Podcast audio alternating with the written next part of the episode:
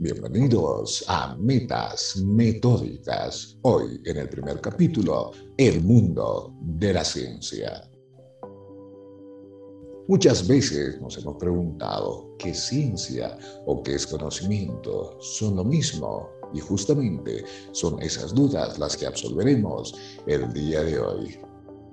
Podemos observar que existen diferentes tipos de conocimiento, desde un conocimiento simple cotidiano que nos sirve para poder cocinar, para poder peinarnos, hasta una especie de conocimiento más avanzado como el campo interdisciplinario o el arte que también requiere conocimientos, empero en esta actividad artística lo que se concentra más son las aptitudes, habilidades y destrezas.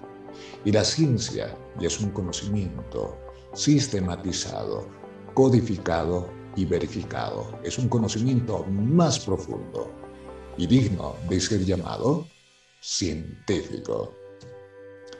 A lo largo de la historia hubieron diferentes tipos de conocimiento, los cuales básicamente se dividieron en dogma y ciencia. Dogma, simples opiniones, las cuales no tienen ningún respaldo científico. En las primeras etapas de la humanidad, la mayoría de los seres humanos expresaban y explicaban la realidad con seres teológicos. Todo lo explicaban con reyes, con fuerzas de la naturaleza.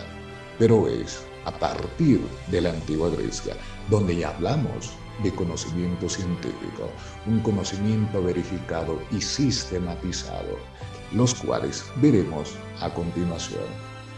Grecia, conocida como la cuna de la ciencia, cuna de la civilización, y nos tenemos que remontar siete siglos antes de Cristo, donde en la isla de Jonia, un señor llamado Tales de Mileto comienza la escuela jónica y a partir de él Parménides, Heráclito, Anaximandro, Anaxímetres, Sócrates, Platón y Aristóteles comienzan la filosofía, que es la búsqueda del conocimiento y el gran aporte de esta gran cultura a la ciencia es que introducen el método. A partir de los griegos es que buscaremos la realidad mediante pasos y procedimientos y no mediante simples aproximaciones que se daban en el pasado.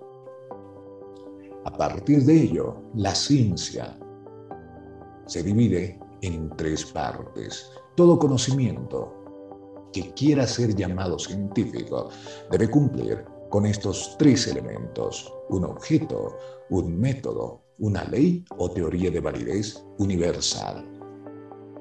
Y a partir de esto se abre todo un mundo en el ámbito de la ciencia, los cuales iremos viendo gradualmente. ¿Y qué es la ciencia?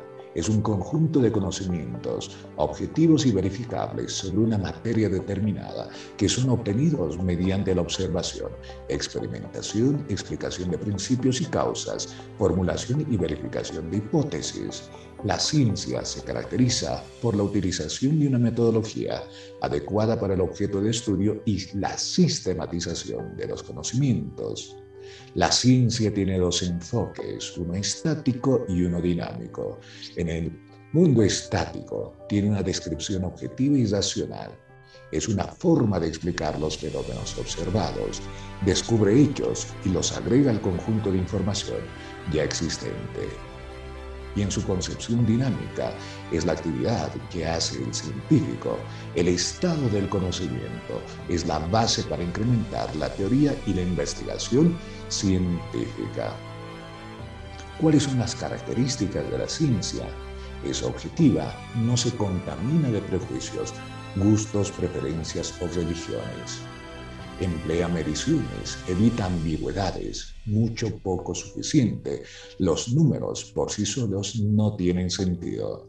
Persiguen la generalización, permite predecir antes de conocer, pretende llevar al futuro el conocimiento de los fenómenos observados. Se corrige a sí misma, el conocimiento brindado por la ciencia nunca es definitivo. Al contestar una pregunta plantea muchas más.